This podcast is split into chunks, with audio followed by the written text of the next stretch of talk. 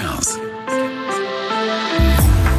Jours, 18h45, 15 minutes d'actu. 15 minutes d'actu. 15 jusqu'à 19h. Avec Bintili. Move 18h45, jeudi 16 novembre. Vous écoutez 15, bienvenue chez vous. Je ne sais pas comment vous vous sentez. Perso, moi j'hallucine. La Commission européenne renouvelle l'autorisation du glyphosate pour 10 ans. Herbicide jugé cancérogène, on va en parler. Fauzi vient de garer sa DeLorean, il revient du futur. Le Salon européen de l'éducation s'ouvre demain. En parallèle, une étude sur le logement étudiant va sortir. Fauzi nous dit que dans 20 ans, les appartes seront canons. Notre reporter terre du jour, c'est Julie Vialon. Salut Julie. Salut Bintili. Tu t'es intéressée au stage de seconde. Le gouvernement demande aux entreprises de se bouger pour accueillir les élèves. Mais c'est toujours autant la galère pour les élèves. Et avec Marion Pépin, notre skippeuse. Salut Marion. Salut Bintili. Focus sur les tempêtes qui touchent la France. À Skip, ça permet de remplir les nappes phréatiques. Selon les régions, euh, certaines réserves débordent et créent des inondations. Mais avant de découvrir tout ça, qu'est-ce qui tourne dans les médias? 15. Ça dit quoi ce 16 novembre Ça dit ça. Glyphosate jusque dans mes tampons. La Commission européenne renouvelle l'autorisation du glyphosate dans l'Union européenne pour une durée de 10 ans. Une décision rendue inévitable en raison de l'absence de majorité au sein des 27 sur l'utilisation ou l'interdiction de cet herbicide, classé cancérogène probable par l'Organisation mondiale de la santé. Le ministère de l'Agriculture dit regretter que la Commission européenne ait rejeté ses propositions pour restreindre les usages du glyphosate. La France s'est abstenue lors du vote ce matin, un choix par les écologistes et les associations de défense de l'environnement. La division explique cette décision. Pour rejeter la proposition, les 27 devaient réunir une majorité qualifiée, mais les partisans d'une interdiction totale n'étaient qu'une poignée. Les grands pays comme la France, l'Allemagne, mais aussi l'Italie se sont abstenus. Paris plaidait pour une réautorisation beaucoup plus encadrée, mais sans interdiction totale. Dans un tweet, le président de la commission environnement au Parlement européen, Pascal Canfin, fustige un passage en force d'Ursula von der Leyen. Une réautorisation, regrette-t-il, sans aucune majorité, alors que les trois plus grandes puissances agricoles du continent, dit-il, ne soutiennent pas sa proposition. La porte-parole de la Confédération paysanne est écœurée. Ça permet de continuer à faire croire qu'utiliser cet herbicide est sans conséquence, sans problème, et c'est pas le cas. C'est pas le cas pour la santé des agriculteurs qui épandent ces produits, c'est pas le cas pour la santé des consommateurs et c'est pas le cas pour la santé des sols et de l'eau dans notre pays. Dix ans, c'est colossal et ça repousse les possibilités d'envisager des vrais changements et des alternatives. Si on en cherchait, on en trouverait. Ce qui se passe, c'est que à chaque fois repousser plus loin euh, l'interdiction, on s'interdit d'activer la recherche. Cette décision met aussi en avant les contradictions de notre président.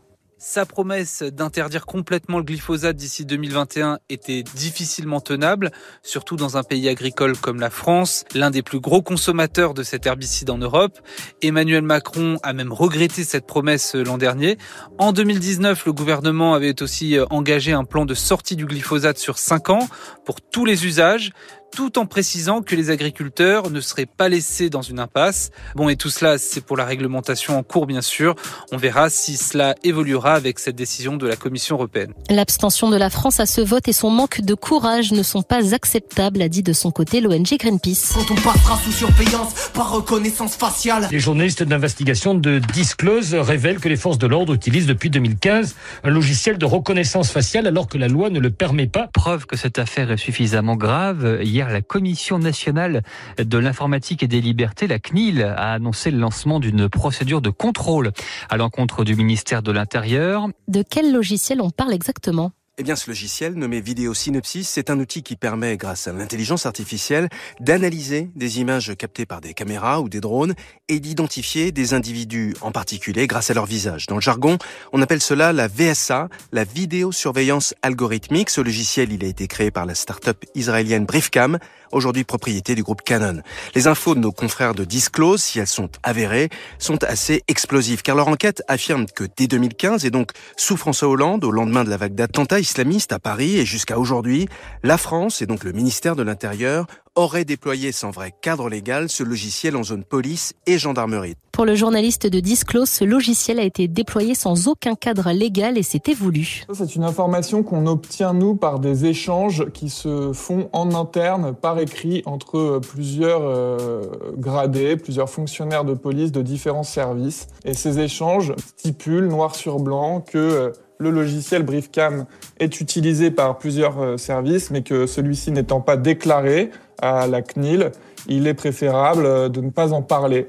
Ça veut dire, et c'est ce que nous dit une source en interne, n'importe qui avec dans un service où le, logiciel est installé sur un ordinateur, il vient avec une photo et euh, ils font leur tambouille. C'est tout le problème. Interrogé sur le sujet, le cabinet de Gérald Darmanin a renvoyé les journalistes vers la direction de la police nationale, manière d'esquiver le sujet. On termine avec le retour d'une série incontournable sur Netflix. La sixième et dernière saison de la série The Crown est sortie aujourd'hui. Les cinq premiers épisodes sont disponibles sur Netflix et les cinq autres seront visibles à partir du 14 décembre. La série s'attaque cette fois à un sujet ultra sensible, la mort de la princesse Diana, qui a été jusqu'à aujourd'hui une source inépuisable de spéculation et de polémiques. Sûrement la saison la plus attendue. La série revient sur la relation de la princesse Diana avec le riche héritier égyptien Dodi El Fayed, ses dernières semaines de vie et sa mort dans le tunnel du pont de l'Alma. ce drame, la famille royale reste silencieuse. Qu'est-ce que les gens veulent de moi? Jusqu'à aujourd'hui, les Britanniques se souviennent du silence de la reine, puis de son discours du palais de Buckingham. Alors pour l'actrice Imelda Staunton qui incarne Elisabeth II, il a fallu répéter et passer en revue les archives. Il y a une énorme sensibilité, surtout depuis la mort de la reine. Je pense que lorsque les téléspectateurs vont découvrir comment le personnage est interprété, cela va les apaiser. Une saison qui inquiète la famille royale, surtout la reine Camilla, qui aimerait qu'on oublie son image de briseuse de mariage. Move 15. Tous les jours, 18h45. Avec Toujours autant de pluie chez moi.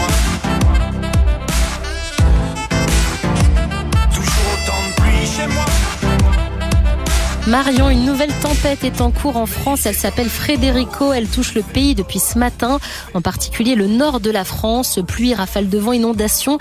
À skip ce genre de phénomène météo, c'est plutôt bon pour la planète. On en parle depuis une dizaine de jours. La tempête Kiaran a beaucoup touché le nord de la France, en particulier le département du Pas-de-Calais. Pourtant, ces tempêtes, c'est normal. Hein. Ce n'est pas la faute du dérèglement climatique, explique Virginie Ilson-Lévy, notre spécialiste météo à Mauve. Parce qu'on est en pleine saison des tempêtes. C'est une saison qui s'étire euh, en France du mois de septembre jusqu'au mois de mars et qui s'explique par le fait donc à la sortie de l'été on a encore beaucoup d'air chaud au niveau de l'équateur et on a de l'air qui se refroidit de plus en plus au niveau des pôles et quand on a cet air euh, froid qui descend un petit peu plus au sud et qui rencontre de l'air chaud bah, ça donne la formation de dépressions et qui sont donc propulsées en ce moment sur le pays par ce qu'on appelle le jet stream. Le jet stream euh, c'est un courant de vent en altitude très fort en ce moment et qui propulse ces dépressions sur toute la France. Alors Marion, ces tempêtes ont provoqué euh, pas mal de dégâts. Trois morts, une cinquantaine de blessés et des millions d'euros de dommages selon une estimation de France Assureur. Toiture arrachée, voitures endommagées, infiltration d'eau dans les maisons. Les intempéries ont provoqué plus de 500 000 dégradations au total.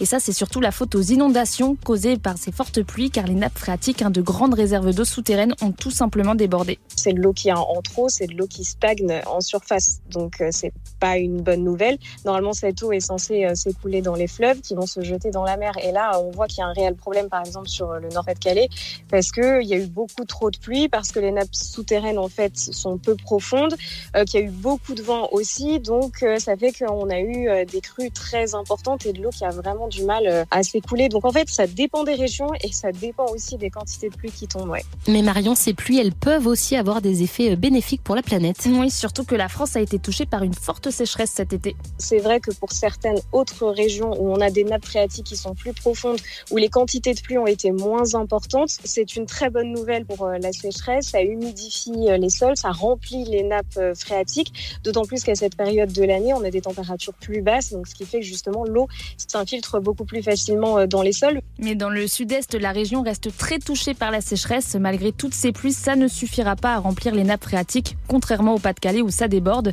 D'ailleurs, en France, deux nappes phréatiques sur trois sont encore à des niveaux insuffisants. Merci beaucoup Marion pour ce décryptage.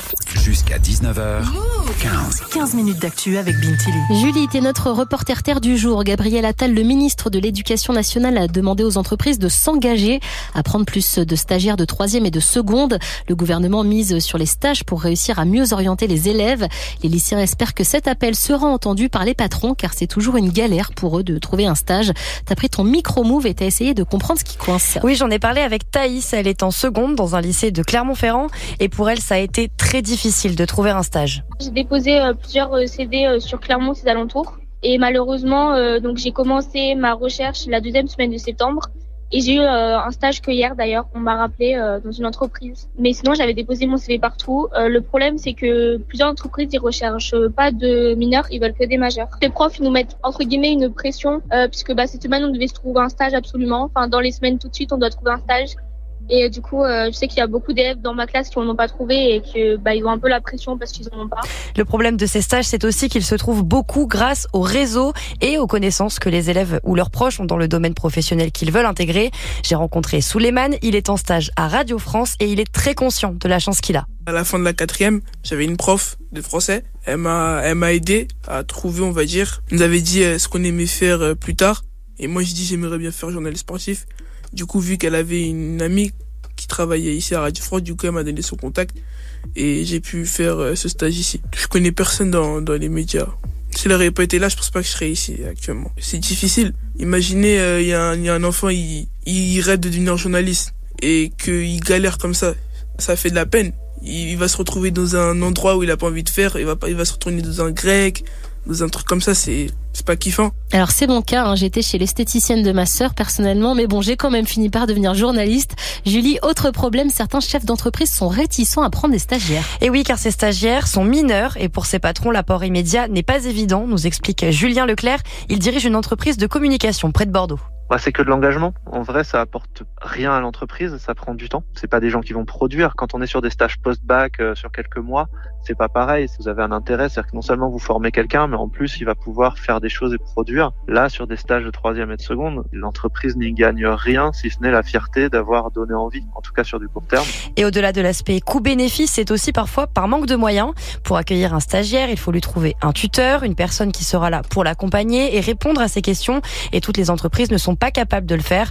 Mais pour Julien Leclerc, il faut absolument que les patrons qui le peuvent s'engagent à prendre des stagiaires. On peut pas être chef d'entreprise et ronchonner en disant que les jeunes sont trop déconnectés du marché du travail et qu'on a du mal à attirer dans nos filières aussi, à recruter. Et puis de l'autre côté, refuser de participer et de s'engager sur les dispositifs qui permettent de leur faire connaître l'entreprise. C'est d'abord leur permettre d'avoir une immersion d'entreprise, de découvrir ce qu'on peut attendre d'eux. Puis la deuxième chose, c'est d'être un acteur, de leur permettre de s'orienter aussi. On demande à un jeune de troisième ou de terminale de faire des choix qui sont importants et en même temps il n'a pas les outils qui lui permettent de faire ses choix. S'ils sont jamais venus dans les boîtes, comment vous voulez qu'ils choisissent euh, l'orientation qu'ils vont avoir? Donc je pense que c'est hyper important pour nous de, de s'engager. Et Julie, pour celles et ceux qui galèrent à trouver des stages, il existe quand même des solutions. Oui, il y a les sites jobijoba.fr et monstage de troisième.fr qui postent régulièrement des annonces pour des stages.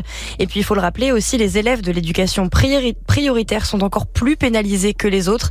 Par exemple, selon une enquête dans les Yvelines, ils ne sont que 31 à faire un stage en lien avec ceux qu'ils veulent faire plus tard, contre 56% pour les élèves hors REP.